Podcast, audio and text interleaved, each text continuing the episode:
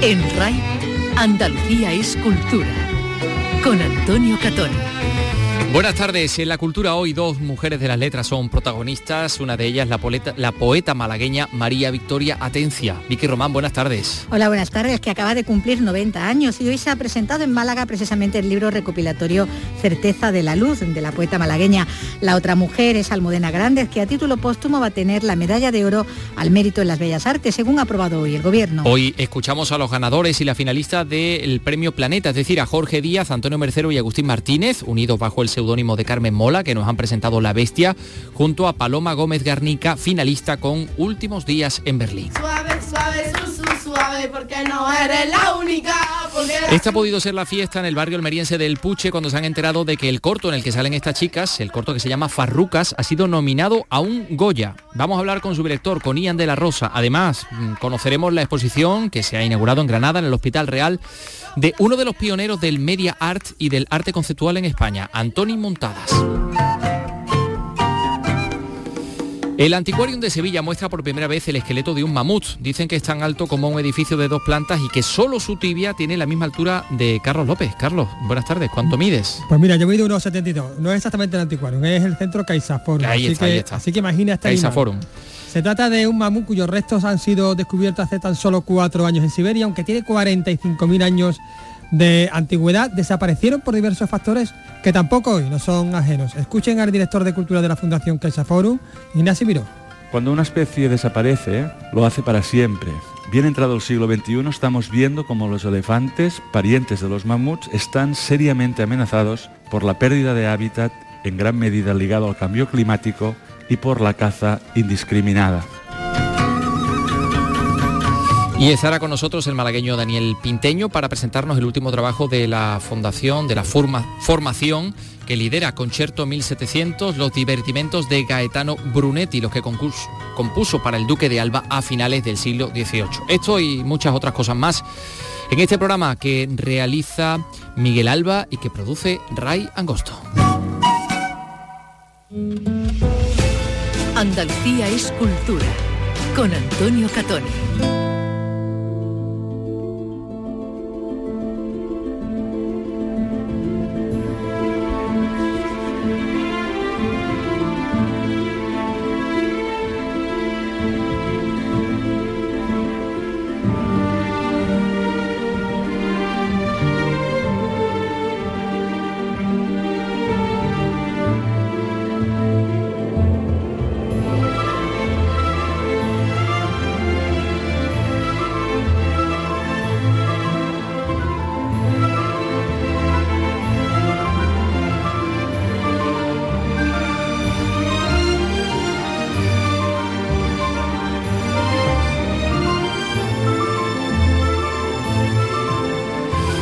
Como les hemos contado, la poetisa malagueña María Victoria Atencia acaba de cumplir 90 años, hace un par de días, y uno de los regalos que ha recibido pues se le ha entregado hoy.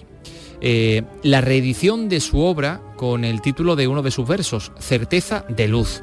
Eh, la iniciativa es de la Fundación de la Confederación de Empresarios de Málaga y la Real Academia de las Bellas Artes de San Telmo. Se ha presentado en el Palacio de la Aduana en un acto en que la poeta pues, se ha mostrado, como es lógico, también emocionada y, bueno, pues agradecida, rodeada de su familia. Escuchamos a Damián Bernal. María Victoria Atencia ha recibido este homenaje rodeada de su familia y de una destacada representación de la cultura malagueña. Permitidme que me sienta tremendamente feliz con vuestra acogida de hoy en el libro participan 90 autores de diferentes disciplinas de manera desinteresada. José Manuel Cabra de Luna es el presidente de la Academia Bellas Artes de Málaga. Este libro se constituye como un compendio del respeto, la admiración y el cariño. La obra pone en valor la dilatada y multidimensional trayectoria artística de la autora malagueña como figura de la literatura española.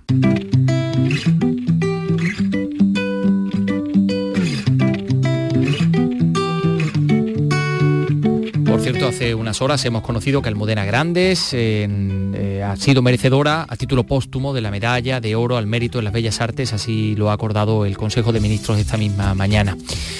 Y hoy Ahora vamos a escuchar a los ganadores y a la finalista del Premio Planeta que han cerrado en Andalucía, en Sevilla concretamente, su gira promocional con motivo de la publicación y salida al mercado de sus respectivas novelas. Vicky Román ha hablado con Carmen Mola, o sea, con los tres. Con los tres. Carmen Mola. Efectivamente, estamos hablando de Jorge Díaz, Antonio Mercero y Agustín Martínez, que no es la primera vez que hacen una novela este, este, triunvirato, ¿no? Bueno, llevaban ya una serie, ¿no? La que iniciaron con, con, la, con la novia gitana y ahora, bueno, pues llegan a esta última, la bestia, y de hecho, como Carmen Mola todavía tienen prevista otra, ¿no? Que va a salir también, también pronto. Ahora, bueno, pues están presentando esta que es con la que sorprendieron, ¿no? Ganando el, planeta en el año del millón de, euros. Más dinero a repartir, ya que eran tres. Sí. Estaba eh, bien que, se hubiera subido Mira, mira, pues menos mal que este año han subido un poquito.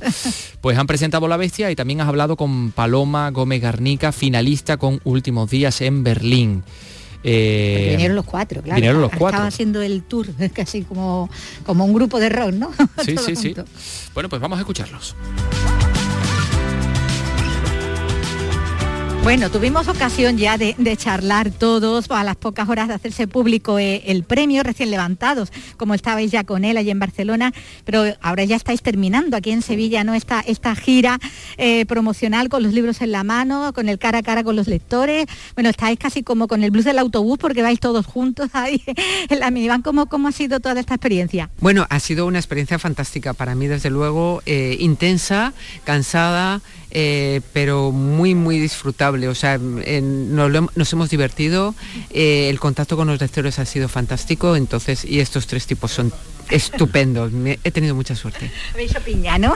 Sí, sí, sí, hemos hecho piña. Pues mira, nosotros que llevábamos tres años calladitos y escondidos, pues ahora nos hemos llegado al otro extremo, exposición pública constante, pero estamos muy felices de esta gira. Y encantados con la compañera que nos ha tocado en Gracia. No, no podíamos tener una compañera de viaje mejor que Paloma. Bueno, ¿y cómo era la ración? A vosotros que, eh, que bueno, que erais los que estabais ahí en el incógnito, eh, ¿cómo ha sido la ración de esos lectores, no? Sabiendo ya, bueno, quiénes erais, Carmen Mola, ¿no? Cuando, ¿qué, ¿Qué os comentaban? ¿Qué os decían?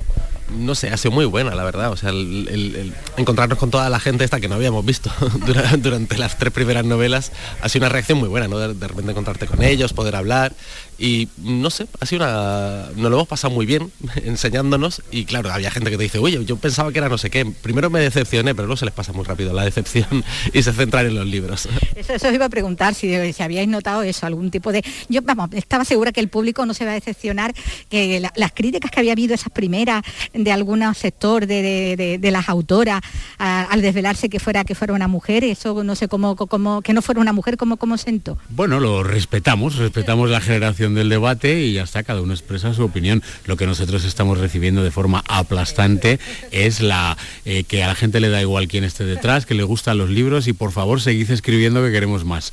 Eso es lo que nos llega. Bueno, y lo que sí mm, se ha ido viendo también a lo largo de, bueno, de las entrevistas, ¿no? De, cómo, a pesar de, bueno, ser novelas muy distintas, de transcurrir en escenarios muy distintos, cómo tienen ese punto en común de que en los entornos eh, más convulsos, eh, política, social, económicamente, eh, es donde más surge lo, peor, lo peor del, ser humano, ¿no? Sí, Paloma siempre dice una frase que es, lo que ha pasado puede volver a pasar y a mí me parece fundamental tanto para su novela, que es magnífica, eh, con los totalitarismos existieron, pueden volver a existir, pueden volver a pasar, como para la nuestra, eh, fíjate quién nos iba a decir que íbamos a tener una epidemia parecida a la de entonces o, bueno, pues ese, ese que se puede decir fake news, ¿no? De, repente se empieza a decir que si los curas... Eh, envenenan las fuentes y eso se convierte en una matanza y, que ahora pues eh, vivimos momentos en los que se miente mucho en las noticias, eh, en las redes, ¿no? no en las noticias, en las redes y que pues puede volver a pasar. Así que es hay relación. Sí, yo creo que hay que, hay que estar alerta y, hay que, no podemos pensar que como sociedad eh, acomodada, bien estructurada, avanzada, eh, democrática y con un Estado de Derecho no nos puede suceder lo que sucedió, hay que estar alerta y, para eso está la lectura, es uno de los elementos, uno de los instrumentos que tenemos para conocer el mundo, para tener un diálogo con el pasado, leer, simplemente leer, nos eh, convierte en en, una sociedad libre, en una sociedad con criterio, una sociedad con opinión, eh, difícilmente manipulable, que es lo que tenemos que, hacer, y, capaces de, plantarle cara al poder que quiera arrebatarnos esos derechos que tanto tiempo nos ha costado eh, conseguir, ¿no? Hay que protegerlo. Bueno, vemos que, que la bestia puede tomar muchas formas, ¿no? Sí, sí, desde luego, desde luego el título de nuestra novela es ambivalente. Hay una bestia que mata niñas en Madrid, efectivamente, pero también la bestia es la desigualdad social, la indiferencia de los poderes hacia los pobres de solemnidad, el hambre, eh, la, mentira, la incultura, todos esos son bestias que existieron en 1834 y que yo creo que siguen existiendo hoy día. Eh, bueno, y, vemos como las mujeres también, eh, también por ver puntos en común, como las mujeres son las grandes víctimas, eh, siempre, ¿no? Pasa en ese Madrid eh, del siglo XIX, final del XIX, pero pasa también, bueno, eh, en la Europa, ¿no? Asediada por, por, la guerra, en ese Berlín ante los nazis o, los soviéticos, ¿no? Sí, la mujer se, en las dos novelas es el, eslabón más débil de la cadena, ¿no? En, la nuestra, en 1834, porque la mujer prácticamente tenía el mismo nivel que un, animal de granja. Y su vida no, valía nada. Hay una cosa que, hay que meterse un poco en la cabeza en este tipo de personajes del siglo XIX y es que no existía propiedad sobre el cuerpo, o sea, tú no eras dueña de tu cuerpo ni de tu vida, ¿no? Y algo muy parecido sucede también en la novela de, Paloma, sobre todo en esa parte final que, es la, caída de Berlín y la llegada de, los, del ejército ruso a, Berlín, en el que descubres que de nuevo la mujer se convierte pues, en una moneda de cambio en la que se usa el cuerpo de la mujer para mm, hacer daño al hombre en realidad y es, simplemente una cuestión puramente utilitaria ¿no? y la mujer no tiene ningún valor y entonces creo que, eh, que las dos novelas manejan esa perspectiva a la hora de relatar, digamos, la historia y unos personajes también principales protagonistas eh, que bueno que van a desarrollar un, papel protector de, esos personajes eh, a los que bueno tratan de ayudar, de salvar, de, rescatar, que en algunos casos son sangre de su sangre también, ¿no? Bueno, las, los personajes, la verdad es que hay, personajes principales, personajes y personajes secundarios que dan forma a la historia. Es, es un es un espejo los dos, las dos novelas son un espejo de la sociedad a pie de calle, de la sociedad de gente corriente, eh, que se mueve en unas circunstancias determinadas, con unas leyes determinadas, con unos principios morales determinados, con unos, eh, unas costumbres y unas, eh, una forma de actuar en la sociedad que, determinan su capacidad de, hacer, de decidir, de sentir, de amar, de, incluso de odiar, ¿no? y todo eso se ve en las dos novelas, cada una tiene su su, su, su, propio espacio eh, histórico. Porque ya supongo que a estas alturas ya os habéis leído unos a otros, ¿no? Por supuesto, por supuesto, sí, sí. Yo me la leí en tres días y se lo dije. La parte, aparte de que es sorprendente, es eh, el espacio eh, histórico del Madrid, de ese Madrid 1834, está muy bien descrito, pero sobre todo las últimas 100 páginas son de no respirar, o sea, de, sí, se lo dije, es que no puedo dejar el libro. Bueno, la de ella en tres días no. Es, más larga, pero, pero, no solo la hemos leído, la hemos disfrutado, que creemos que es lo que hay que hacer con las novelas, leerlas y disfrutarlas, porque, porque te lo pasas muy bien cuando, cuando entras en una novela y, yo creo que, o creemos que es lo más importante, ¿no? déjate, de, déjate de cultura y déjate... No, hay que divertirse leyendo. Bueno, y eso os lo, ha transmitido pues todos los lectores que a los que habéis podido hablar, ¿verdad? Que lo, que lo están pasando muy bien con, con las novelas, les están disfrutando, ¿no, Antonio? Sí, sí, el feedback de los lectores está siendo muy positivo, a la gente le gusta la novela, estremecedora, impresionante, tenéis que seguir, incluso hay alguno que ya nos, nos propone el argumento de la continuación, o sea que, bueno, llevamos tomando nota porque no somos tontos y las ideas son buenas, nunca se sabe de dónde pueden llegar, o sea que estamos muy contentos, está gustando mucho la novela. Bueno, pues os agradezco muchísimo este, este tiempo porque sé que estáis muy, muy, muy enredados y que de un lado vaya, vaya otro corriendo. Y Quería añadir que estamos los dos, en las dos novelas en la cuarta edición y no ha salido todavía, no ha, pasado ni un mes, entonces estamos muy agradecidos a la, respuesta que están teniendo los lectores con nuestras dos novelas. Bueno, pues no, nos extraña en ambos casos. Pues muchísimas gracias. Nada, eh, a vosotros y encantados de terminar la gira en una ciudad tan impresionantemente bonita como Sevilla. En RAI, Andalucía es cultura.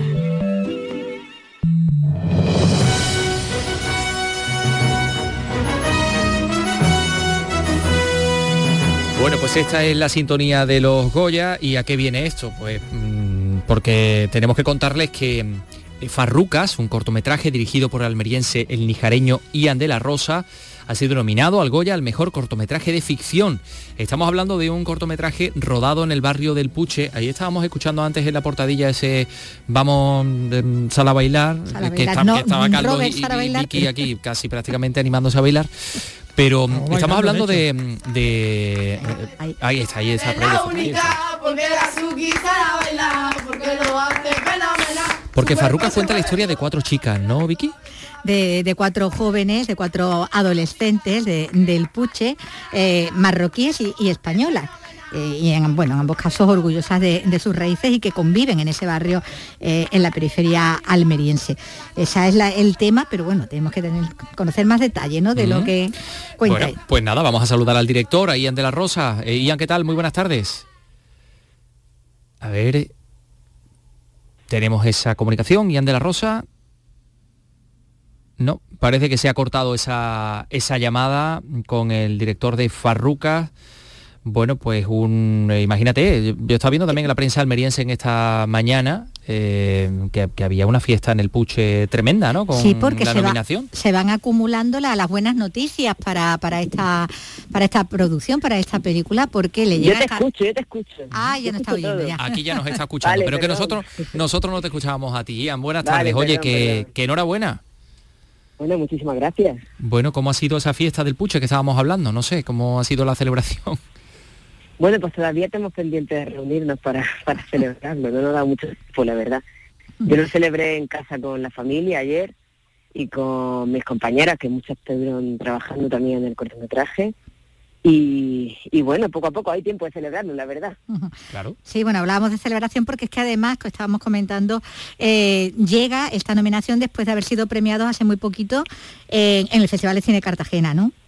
Venís de recoger Sí. premio ahí. Mm.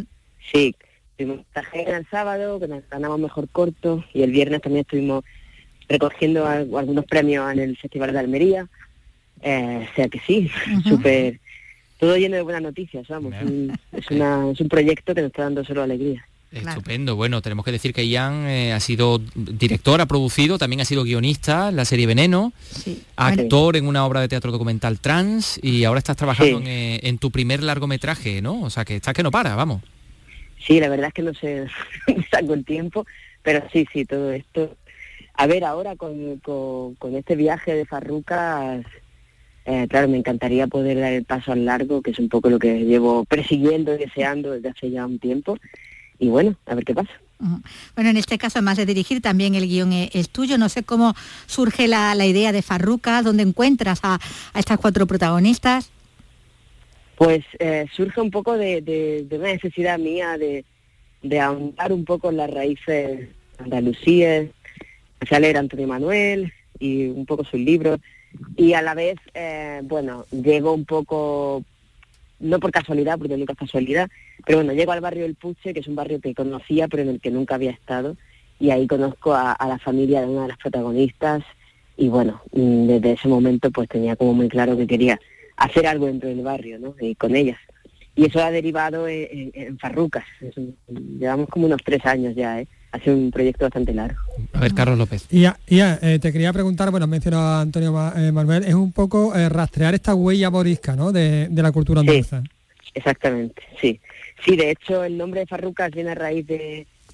Es una arqueología de los jóvenes de Antonio Manuel que, que, que él, bueno, él pone sobre la mesa que, que, digamos, la palabra farruca viene de faruca, que es eh, la persona que distingue la verdad de la mentira. Y a mí ahí cuando leí eso se me abrió un poco una, una puerta, un- o, o más que una puerta, ¿no? Se me abrió, se me abrieron las compuertas de, de muchas cosas que a lo mejor yo como andaluz sentía, pero no, no sabía muy bien dónde ubicar y que y que bueno de repente de alguna manera en Farrucas eso está ahí hay un pozo de toda esa mezcla andalusí que, que, que creo que ellas tienen que viven de una manera como muy bueno preciosa. Bueno, estamos hablando de corto de, de ficción, en esa categoría eh, está nominado, pero bueno, tiene también un carácter documental, digamos, ¿no? En cuanto a eh, lo que quieres contar, ¿no? Y quieres reflejar, ¿no? Claro, o sea, sí que hay un guion que coescribí junto a una de las productoras, con Hanna, y es un guion muy pensado, pero es un guion escrito desde la observación. Entonces creo que por eso tiene ese, ese, tinte documental. Además lo que no ha pasado con Farruca es que en otros en otros festivales nos han dado premios de documental, aún siendo eh, estando oficialmente siendo una ficción, nos han dado mejor documental de repente. Que me parece como muy eh, bueno, me parece súper interesante y llamativo, ¿no? Porque además eh, los géneros, también los géneros cinematográficos eh, se pueden mezclar, se pueden transgredir y, se, pueden... Y este caso Farrucas creo que también es un poco trans como yo, ¿no? Eh, y mucha gente ya me lo ha dicho, entonces como que bueno, estoy súper encantado. Claro, hay que mezclarlo todo, tanto los géneros como las culturas, como tú mismo acabas de, contarnos en este en esta historia. Farruca, pues nuestro pasado andalusí, eh, esas chicas que vienen de, Marruecos, otras chicas de aquí de, del Puche. Y, es una, historia una historia que habla de iniciación, ¿no? De, la adolescencia, de la llegada a otra etapa distinta, ¿no?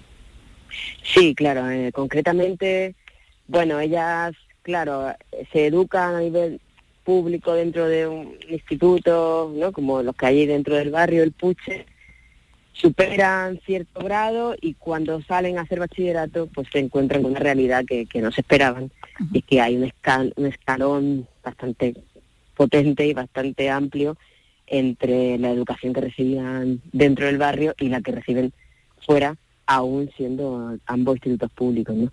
Entonces de repente se encuentran en un lugar en el que no creían que iban a estar que es en el de hay casi una, eh, bueno, partir con desventajas, pero desde, desde cero, ¿no? O sea, con, el, con esa frustración de, de saber que, que, evidentemente eres suficientemente inteligente, pero no tienes los privilegios que, que el resto tienen y no vas a llegar y ser consciente de ello. Y Andrés Rosa, pues vamos a estar muy pendientes de todo lo que pasa en Valencia, la entrega de los Goya. Carlos López tiene una última pregunta. Una última pregunta, Ian. Eh, ¿Qué papel tiene la, música y la construcción de la fiesta en esta en esta construcción que, haces tú, ¿no? Esta eh, integración entre culturas. Claro, o sea, la música, en este caso de la canción del Cabelita, que es la, que pusimos, y luego sus propias músicas populares, sus propias canciones populares que ellas cantaban, como la de la Palmera, que, que habéis puesto al inicio, ¿no? Eh, aparte de, yo creo que, que de unirla, unirlas en una especie de conexión más allá de la amistad, que, que, que, realmente genera un vínculo muy fuerte para ayudarse a, a enfrentar según qué situaciones, evidentemente es un reflejo de, de, esa mezcla. O sea, y para mí, para mí otra vez viene eh, lo que comentaba, ¿no? el, todo el reflejo con el flamenco que viene en una mezcla de, eh, de diferentes ritmos, eh, negro, gitano, eh, judío, sí, sí. Claro, exactamente. Y esto sí, eh, la expresión artística en toda su vertiente, y en este caso hablamos de la música, eh, lo que quiere es mezclar continuamente, lo que nace de esa mezcla, ¿no?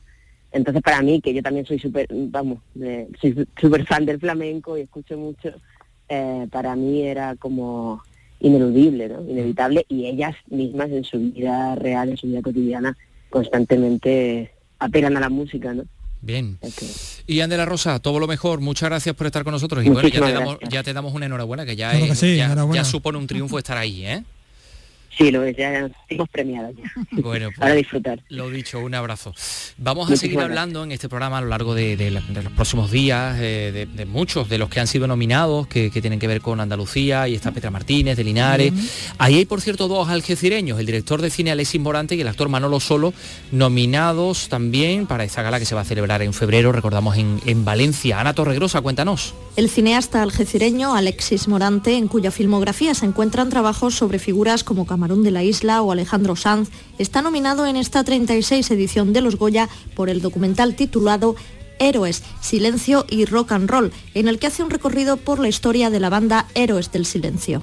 Creo que se llegó hasta el fondo de, la historia, de esa historia de amistad y, de esa amistad que tiene esa banda y es la historia central del documental y como siempre un orgullo representar a, mi tierra, a Algeciras y al campo de Gibraltar. Junto a Alexis Morante, el también algecireño Manolo Solo está igualmente nominado, en este caso como mejor actor masculino de reparto por su papel en El buen patrón de Fernando León de Aranoa. Manolo Solo ya consiguió el Goya en esa misma categoría en 2016 por la película Tarde para la ira.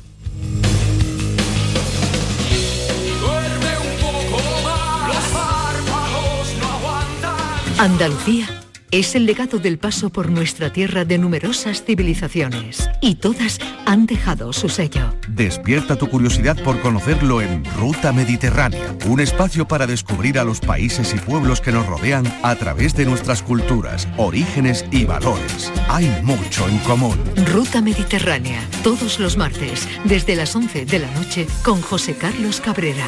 RAI, Radio Andalucía Información.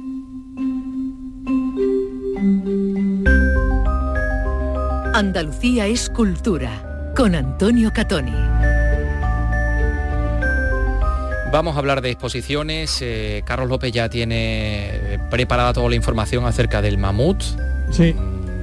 Luego nos vas a contar cómo es ese espécimen único, gigantesco, Gigantesco, la que, que verdad está que- ya expuesto en el Caixa Forum, que he dicho yo antes, el anticuario, que yo, yo no sé dónde tengo la cabeza. En el Caixa Forum, pero antes permitidme que os, que os invite a una exposición, a, bueno, a contemplar una instalación en el Hospital Real de Granada, que se puede ver desde hoy, eh, del artista Antoni Muntadas, que es un artista internacional multimedia, residente en Nueva York desde el año 1971. En concreto, esta instalación se llama About Academia.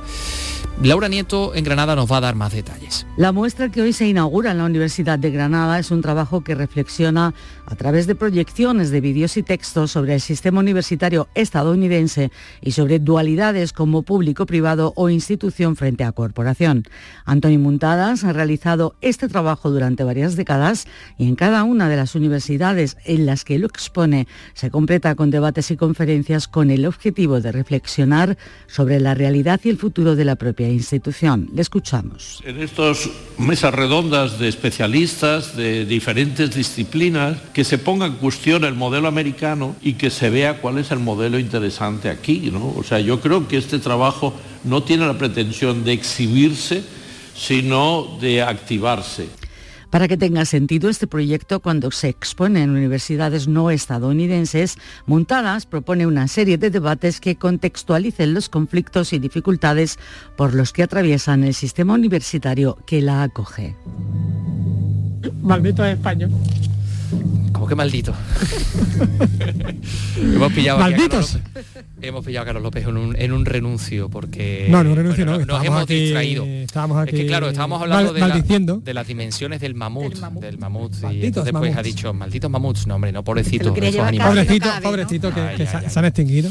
Vamos a viajar al pasado, a la edad de hielo concretamente, para ver por primera vez en un museo el esqueleto de un mamut lanudo de 45.000 años de antigüedad. No puedo no contar la importancia y el esfuerzo de traer esta pieza aquí a Caixa Forum. Es y no puede no contarlo y además es que lo va a contar. Que lo va a contar. sí, Pero sí, puede sí, lo va a aguantarse las ganas de contarse. Claro, sí que está deseandico, porque Carlos, cuéntanos exactamente cómo es este eh, mamut lanudo. Pues mira, ha permanecido enterrado hasta hace nada, hasta hace cuatro años en la, en la región de Tiumen, que esto está en el centro de Siberia, como tú bien conoces. Sí, bueno, yo voy mucho a Tiumen. Hombre, todos los fines de semana. Bueno, ahora el cambio climático está descongelando el permafrost y bueno, y ha permitido recuperarlo. He podido. Permíteme un momento que haga, Sí. habrá un inciso. Permafrost, mm, defínenos ese El concepto que hay gente que permafrost no tiene es el suelo, el suelo y la materia orgánica congelada, ¿vale? O sea que no es hielo, es materia orgánica que está Que congelada. está congelada, es decir, si se descongela, pues igual sale alguna bacteria, algún virus. Cosas que hay allí desde, Desde Dios sabe cuándo. saber, claro, hace miles, miles de años, miles y miles de y miles de años. Claro, vale, de claro, acuerdo. Entonces, mm, cerrado el paréntesis, esta de- la descongelación del permafrost permite, está permitiendo recuperar elementos como este mamut. está permitiendo recuperar eh, elementos como, como este mamut. Lo que pasa es claro que este mamut es algo excepcional, porque Ajá. hablamos de- del esqueleto de un mamut que está prácticamente entero. Completo, ¿no? Casi, sí, sí, sí. Es decir, eh, creo que es que, que, por porcentaje, creo que era el 97% del esqueleto, es decir, a lo mejor una pequeña pieza de un dedo, alguna Ajá. pequeña pieza de, de una vértebra, pero el resto es completamente eh, real, ¿no? ¿Tú has podido recorrer esta muestra? Yo he podido recorrer esta muestra, he hecho un pequeño apunte, ¿vale? ¿Cómo Y la he recorrido con, con Javier Hidalgo, que es el responsable científico y lo explica maravillosamente bien. Bueno, pues vamos a escuchar este recorrido por la muestra Mamut, el gigante de la edad de hielo. no puedo no contar la importancia y el esfuerzo de traer esta pieza aquí a Caixa Forum. Es único, es, un, es, es un, un milagro. Una vez que se ha conseguido, hemos hecho el trabajo de poder moverlo, de poder, poder itinerarlo. estas grandes piezas que solamente las tienen los grandes museos eh, de, los países, según se encuentra van a, la, sala de exposiciones y ahí se quedan durante cientos de años. Aquí vamos a hacer hemos hecho el esfuerzo de poder conseguir eh, eh, que el montaje, hacerlo lo más sencillo posible, siempre obviamente con unas medidas de, conservación y de protección extremadamente cuidadosas para poder moverlo, como decíamos, a Sevilla, a Zaragoza y finalmente a Barcelona. Lo, recalco esto porque normalmente estamos acostumbrados a ver eh, eh, réplicas y, hay, una, hay, una, parte de, objeto real que se tiene que poner en valor. esto no es ninguna réplica, a nivel de conservación está más del 90% conservado, ahí podéis ver el, gráfico, simplemente las reconstrucciones de la parte final de algunos de los huesos o de las de costillas o de, o de las crestas pero el resto es todo eh, eh, fósil auténtico y, las defensas, que es un poco lo, más imponente, eh, igualmente, igualmente reales. ¿Cuáles son las condiciones de conservación? Pues mira, lo, que es difícil realmente es fosilizar. Nos moriremos la mayoría de todos los que estamos por aquí, pero ninguno fosilizaremos. Eh, lo que se tiene que hacer es un proceso de remineralización. Lo que es hueso se convierte en piedra. Y lo bueno que tiene a nivel de conservación es que luego tienes una piedra. Eh, de manera que es mucho más difícil de conservar cualquier cuadro, cualquier eh, escultura que una piedra. Simplemente hay que, hay que mantener las condiciones de humedad y temperatura normales y sobre todo no someterle a diferencias de temperatura muy, muy bruscas. Ten en cuenta que ha, estado más de 40.000 años enterrado en tierra con humedad, con bichos y demás, y, se ha encontrado. O sea, ya una vez que se, desentierra y se, se, pone a buen recaudo, ya las condiciones son mejores de las, de las que venían. Es una absoluta primicia, ¿no? Que, se encuentre en un estreno, por decirlo de alguna manera. Totalmente, totalmente. Hasta la peripecia de, este mamut mm, se encuentra en Siberia, eh, acaba en Estados Unidos porque es donde está el mercado más, más importante a nivel de paleontología.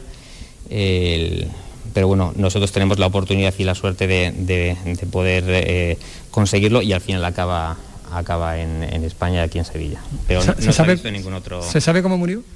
No, no. Estos, eh, normalmente se puede inferir por las circunstancias del yacimiento eh, solían estar em, eh, cerca lo que serían llanuras aluviales, donde hay, mm, y probablemente simplemente por conservación tienen que ser en zonas donde hay, imaginaros, torrenteras de barro, que, cubren estos, estos animales por grandes tormentas, por lluvias torrenciales, y es ese propio sedimento el que luego consigue, que les mata, pero que consigue que además puedan fosilizar. Lo normal de, cualquier especie animal que muere en el campo es que le pase pues que se pudra y desaparezca. O sea, se tienen que dar las condiciones de, enterramiento rápido en un sedimento eh, que dé las, características para poder hacer esta eh, mm, reminalización.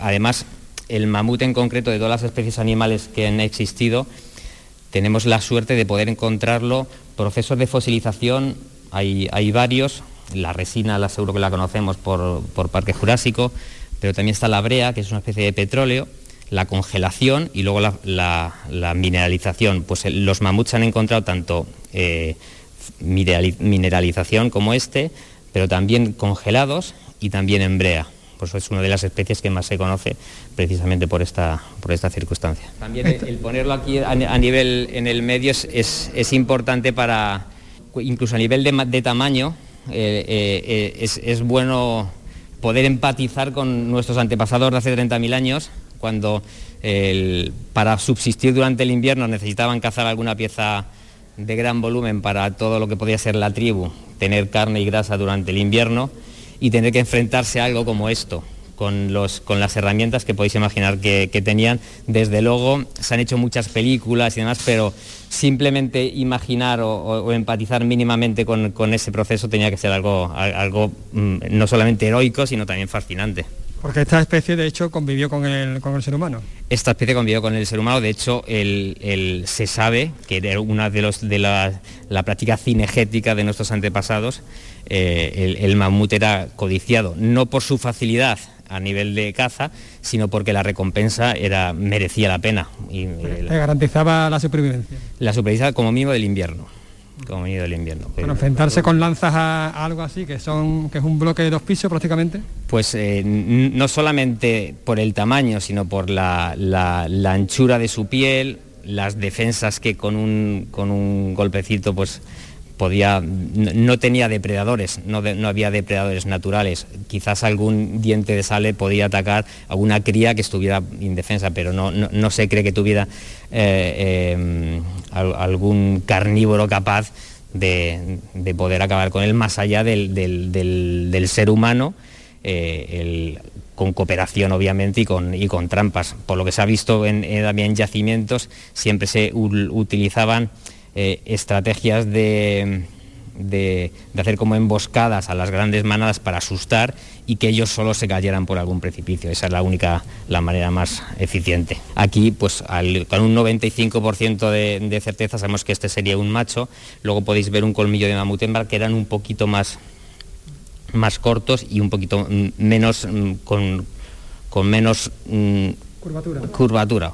Hace como una especie de hélice pero en, lo que sería la, hembra es un poco más alargada. Es curioso además porque los, colmillos, las defensas, si se cortan en sección, se ven anillos de crecimiento. No se puede hacer como los árboles de poder saber cuántos años tiene, pero sí que puedes ver estos anillos, ver la parte que corresponde al invierno, la parte que corresponde eh, eh, al verano, incluso se puede saber mediante estudios isotópicos, pues el, clima que hacía que en ese periodo, si fue un, año seco, un año húmedo, aunque no, no, conserva todos los anillos porque se van desgastando, no es como el árbol, porque se va desgastando con, mediante el uso.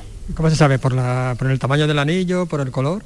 Por el número de anillos. Y luego por el color y el grosor del, color, pues averiguar lo que te decía de cómo era de húmedo el invierno, los inviernos o las primaveras. Luego veremos un ejemplo aquí. En este audiovisual podéis ver también la distribución de todas las especies de, mamut que han, existido, cómo colonizaron pues, mm, prácticamente todo el hemisferio norte. Es de importancia y de relevancia la parte de, cómo por el estrecho de Bering pasan a, Norteamérica. En un principio, durante tiempo se pensó que eran especies independientes con el, mamut eh, colombino, pero hoy se sabe mediante estudios genéticos que eh, es, recombinación de especies que pasan por el estrecho de Bering y que acaban en, lo que hoy serían los grandes mamuts colombinos. El problema que de, los fósiles, en Sevilla hay, fósiles, hay, en, Madrid hay un, yacimiento donde se han encontrado eh, fósiles de mamut, lo que no tenemos la suerte de encontrarlos en estas características, pero también, y vuelvo un poco a la importancia, muchas veces nos encontramos una, una vértebra y eso ya es muy importante, porque nos da información muchas veces para saber todo. Y eso es lo que, estamos, lo que tenemos en, los yacimientos españoles. tenemos grandes yacimientos de dinosaurios, pero no tenemos los, grandes yacimientos que hay en la Patagonia o que hay en, Estados Unidos, porque no tenemos la suerte de que el, el, sustrato no, ha permitido que se, que se eh, fosilicen eh, de manera completa. De hecho, aquí vemos una, pintura justamente que hace referencia a un mamut aquí en la península. Claro, eh, una de las cosas que, tenemos que, saber del pasado, como nadie estuvo allí, pues es a, través o de los restos fósiles o de los restos que han dejado los, seres humanos. Y los restos más antiguos que tenemos pues son los que están en las cuevas, donde además el mamut, yo creo que es, un retrato común por lo, imponente que tenía que, tenía que ser. Eh, más allá de, su importancia a nivel de caza, el, que existiera algo tan majestuoso, una cosa que no era muy rápida, que se, que movían manadas, que aparecían, mm, aparecían en una determinada época del año, que les podía dotar de, comida durante, y recursos durante meses, pues tenía que estar casi venerado y por eso también aparece en, en pinturas o incluso en esculturas. Una de las esculturas más antiguas de la humanidad es esta del hombre león que está, está tallada en, marfil, es una, es una réplica obviamente, pero fijaros, 30.000 años, más de 30.000 años de antigüedad. Pues hace 30.000 años estos eh, antepasados estaban eh, tallando en, el cuerpo. Y hay también esculturas de, de, mamut sobre, sobre marfil también. Sí, eso es, utilizarlo como lienzo. Utilizándolo como lienzo también puedes ver cómo, cómo hacían estas, eh, estos dibujos es, más burdo porque es más iba a pintar, siempre es más, más difícil hacer la reconstrucción tridimensional. Aquí podéis ver una, reproducción a escala de un mamut con lo que sería ya con, piel, con, con, pelo. Eh, está hecho por un paleoartista, Ramón López, que es el, mejor, el mejor del mundo, podemos decir en reconstruir la vida del, pasado a través de los, de, los, fósiles y lo que queremos eh, mostrar es el gran volumen de pelo que tenía. Luego podéis ver pelo real, eh, imaginándonos el, hábitat donde vivía con el frío, no grandes nevadas como pueden aparecer en algunas películas, pero sí mucho frío.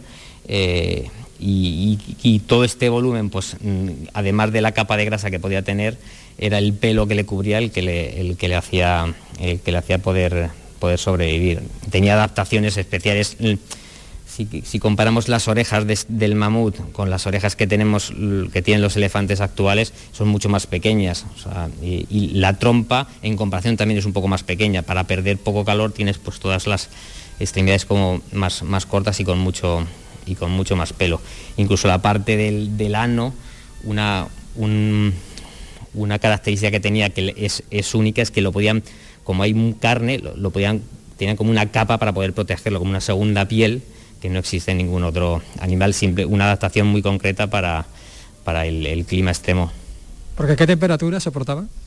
Pues nos tenemos que imaginar que las, las, glaciaciones no sabemos exactamente la temperatura, pero sabemos que es una masa de hielo polar eh, y glaciar que va avanzando, que, que, hacía que las temperaturas más altas no superaran los 5 grados. Así que pues, si tienes que vivir en temperaturas entre menos 30 y 5, pues necesitas esta, esta espesura. Hasta el 10 de abril. Hasta el 10 de abril la podemos ver aquí en Caixa Forum Sevilla. sin palabras. Te has quedado sin palabras, ¿verdad? Qué interesante. detalles del final. La piel de la segunda piel que protegía el ano. 30 grados bajo cero. no te digo nada y te lo digo todo. de piel que protegía el ano del mamut. Bueno, ¿Tú, ¿tú, has salido a, correr con 30 grados bajo cero? No, pero no me ha ¿De media todos los días? imagínate, imagínate. Imagínate ese pobre mamut. Bueno, pues esto lo podemos ver en Caixa Forum de Sevilla y ahora os voy a invitar a que vayamos a la iglesia de Santiago de Jerez porque eh, ya sabéis que es la primera que se construyó extramuros de la ciudad y desde anoche tiene una iluminación singular, muy especial, que destaca el monumento en uno de los grandes barrios flamencos de la ciudad. En la cercana calle Ancha, otro juego de luces proyecta la imagen del antiguo tren que conectaba las bodegas con el puerto de Santa María. La verdad que nos ha contado Pablo Cosano que es, que es realmente interesante. Bueno, y nos va a dar ahora más detalles. Se trata de una iluminación ornamental que consta de 44 proyectores LED de alto rendimiento que van a ser telegestionados a través de Internet. Gracias a estas luminarias, esta iglesia gótica del siglo XV destaca sobre su entorno dentro del barrio de Santiago, que es el primero de extramuros que tuvo la ciudad de Jerez. Entre los detalles luminosos sobresale una enorme cruz de Santiago Roja que ocupa la mayor parte de la fachada norte, que es la trasera del coro del templo. Muy cerca, en la calle Ancha, hay otra iluminación especial para recordar el paso tradicional del ferrocarril que llevaba el vino de Jerez hasta el puerto de Santa María. La alcaldesa Mamen Sánchez. Va a formar parte de una de las rutas de iluminación singular que empezará en La Porvera, pero hemos querido que Santiago esté iluminada en una época tan importante para este barrio como pueden ser las zambombas. ¿no? Y en la calle Ancha, bueno, pues hemos cambiado todo el alumbrado eh, urbano y se ha querido recrear, tener en cuenta que esto forma parte de una ruta que se llama La Ciudad, que alumbra el vino y por tanto cuando todas las rutas estén finalizadas, pues habrá una ruta turística que recuerde que por esta zona pasaba el tren del vino. Además, la intervención ha incluido la renovación del alumbrado público de todo su entorno, mejorando así la seguridad en la zona. Andalucía es cultura, con Antonio Catoni.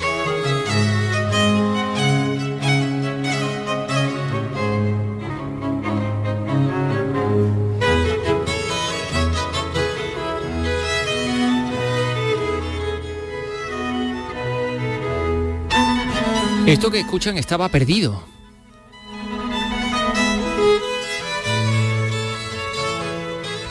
Este es uno de los divertimentos que un compositor italiano criado en España, Gaetano Brunetti, compone para el duque de Alba a finales del siglo XVIII. Esas partituras se encontraban en un archivo de Berlín y el grupo de investigación y el grupo musical Concerto 1700 lo ha encontrado, lo ha, les ha devuelto la vida a la música. ¿Y quién era Gaetano Brunetti? Pues nació a mediados del siglo XVIII en los Estados Pontificios y llegó a Madrid muy joven. En la capital del reino se convirtió en maestro de violín del futuro Carlos IV, que era gran aficionado a la música. Componía para él y además seleccionaba la música que el príncipe de Asturias escuchaba. Eh, la figura de Brunetti se ha visto ensombrecida por una polémica un tanto absurda que contrapone o le contrapone con el más conocido Boccherini, una especie de antagonismo legendario como el de Mozart y Salieri, ¿no? Pero esto es más leyenda que historia, como decimos. En cualquier caso vamos a conocer a Brunetti, vamos a conocer cómo ha sido la recuperación de estas eh, piezas musicales con el malagueño Daniel Pinteño, violinista, el alma mater de Concierto 1700, quien ha estado ya con nosotros presentándonos otros trabajos. Daniel, ¿qué tal? Muy buenas tardes. Muy buenas tardes a todos, ¿qué tal? Y gracias por estar con nosotros. ¿Por qué quedó ensombrecido Brunetti? Bueno, el, principal motivo por el cual Brunetti no es tan conocido fuera de, nuestras fronteras es porque su labor se centró principalmente en servir a, los, a lo que viene a ser la, nobleza o la monarquía de, española de finales del 18, que a diferencia de Boccherini que publicaba eh, pues, en editoriales francesas, por ejemplo. Mm. Estamos escuchando el divertimento número 6.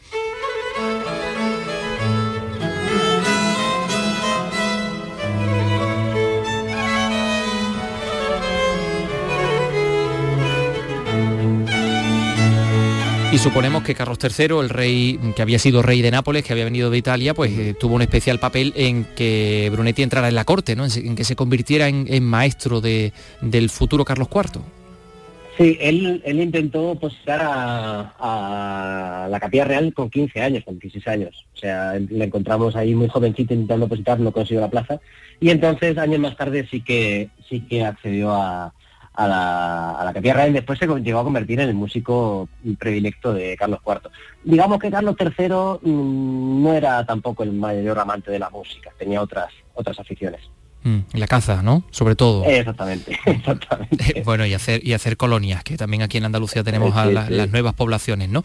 Pero eh, según nos ha parecido entender, Daniel, lo cortesano o lo excesivamente cortesano ha quedado un poco eclipsado para la historia de la música. ¿Por qué? Bueno, porque estas partituras no tenían la, la distribución de la industria editorial de la época. Eh, la gente, hay un incipiente movimiento burgués que disfrutaba eh, interpretando la música que se componía en toda Europa. Claro, si tú no haces llegar esas partituras al circuito comercial, es difícil que se distribuyan eh, por las capitales europeas, que digamos que eran los, los polos que atraían la cultura. Eh, la música de Brunetti, como estaba destinada, pues eso, a los infantes o a, o a la Real Capilla, pues claro, no salió de ese círculo. También eso ha hecho que se quede aquí un poco conservada a la muerte de Brunetti, algunas de sus partituras sí que se vendieron a Francia y llegaron a, Alemania, como es el caso de estos divertimenti de, para el Duque de Alba que hemos grabado. Eh, ¿Cómo ha sido la, recuperación y, también las sensaciones vuestras, ¿no? A la hora de volver a darle vida a esto que seguramente en cientos de años no ha tocado nadie. Pues, pues el, trabajo, el grueso del trabajo musicológico lo ha hecho eh, Raúl Angulo de la Asociación Las Hispana con la, con la que solemos trabajar y nosotros mm, lo que hemos hecho ha sido dotarlos de esa vida que es interpretarlos, eh, llevarlos a la praxis interpretativa y acercarla, bueno, pues a lo que es la, música de, finales del 18 en España, que no se diferencia tanto de lo que era la interpretación musical en la Viena de su tiempo, en el París de su tiempo. A veces tenemos esta visión un poco periférica de que vivíamos aquí en, un, en una cosa así como atrasada, para nada. La música de Haydn llegaba eh, a las pocas semanas de componerse y aquí se conocía y, Brunetti, en la música de Brunetti, observamos las influencias tanto de Haydn como de Boccherini, que, que convivía con él.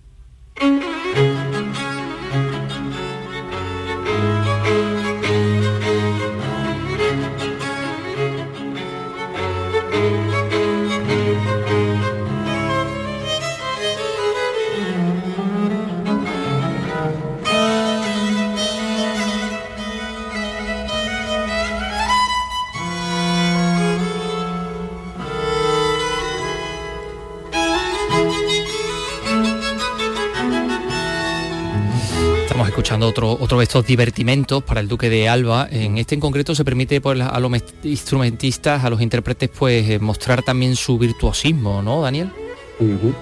Sí, eh, en, este, en este tipo de música, este tipo de música está pensada para, para el disfrute privado del propio duque, por así decirlo. Está pensada, el, el, duque de Alba, este duque de Alba, el decimosegundo duque de Alba que aparece en la portada del disco, eh, era un músico diletante, disfrutaba tocando el violín y la viola y, podemos llegar a la conclusión de que esta música la interpretaba bueno, en un círculo cerrado, en un pequeño círculo íntimo, como divertimento. ¿no? En aquella no tenían televisión, no tenían Netflix, no tenían radio, y la manera de disfrutar era, bueno, pues en un mundo que avanzaba hacia la ilustración, eh, con este tipo de, repertorios. No podían compartir, eh, compartir las, las proezas del Duque de Alba en las redes sociales, no tenían Instagram tampoco. Eh, pero bueno, e, este señor Gaetano Brunetti murió en 1798 cuando ya había estallado la Revolución Francesa.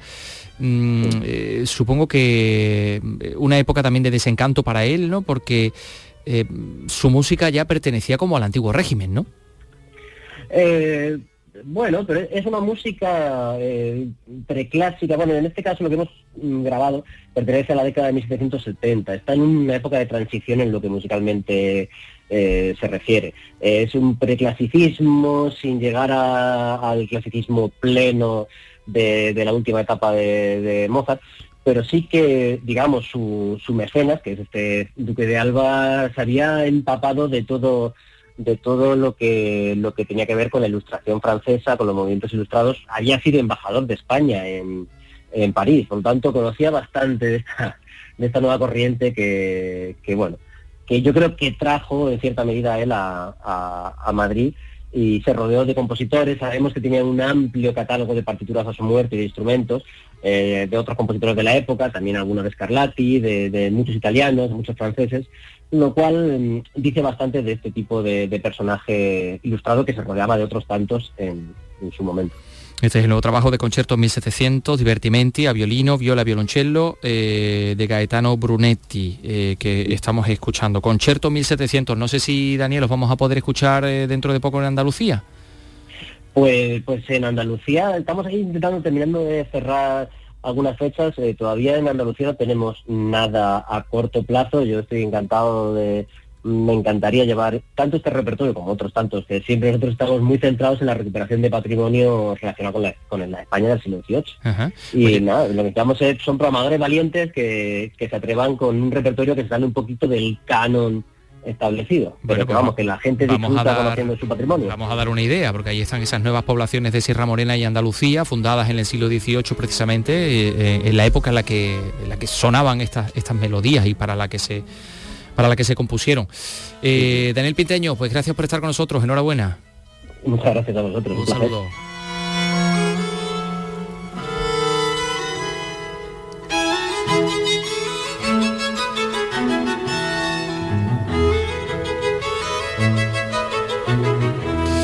Son las 3 y 54, todavía nos queda hablar también de flamenco. ¿eh? En RAI, Andalucía es cultura.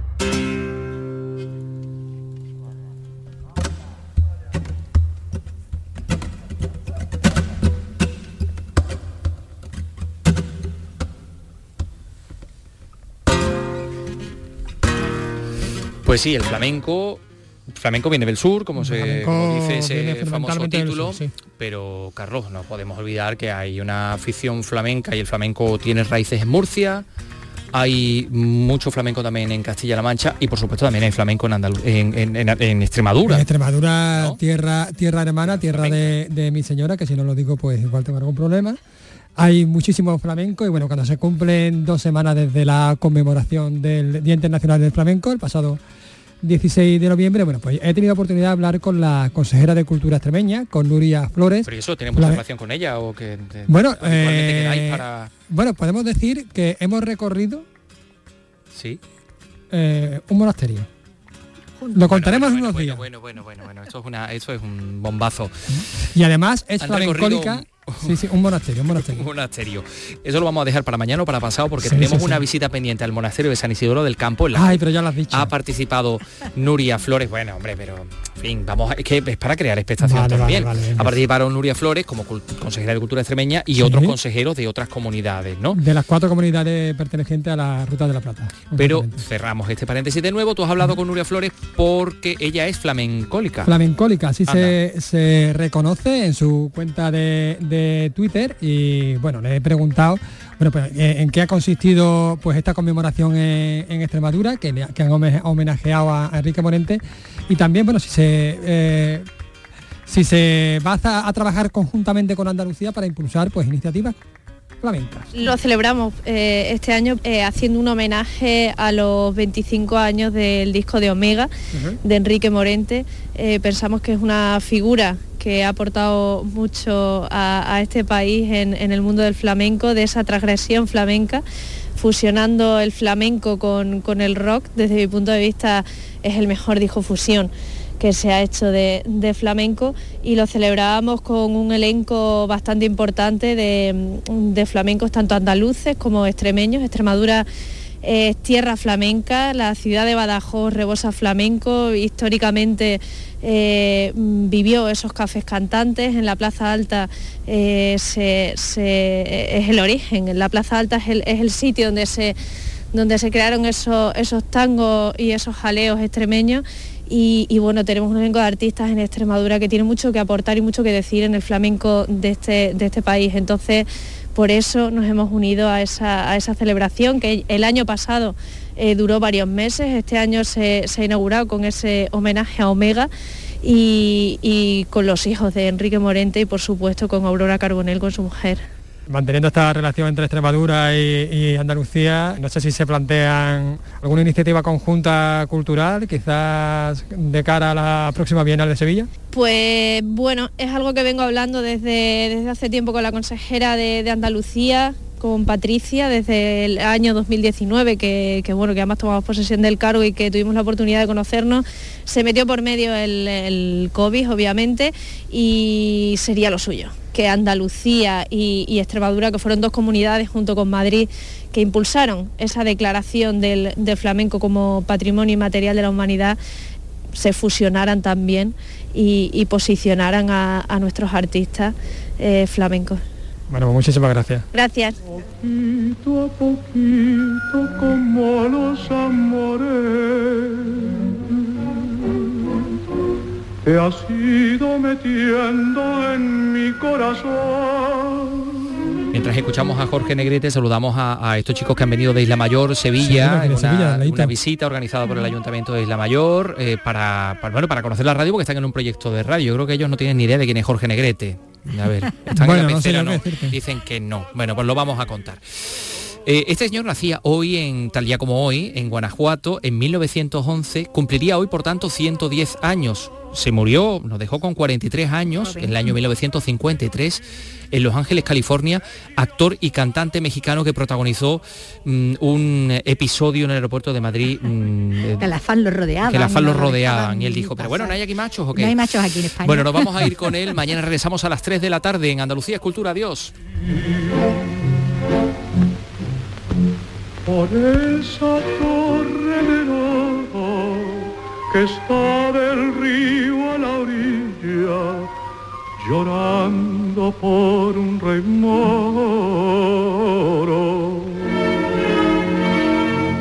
Jalisco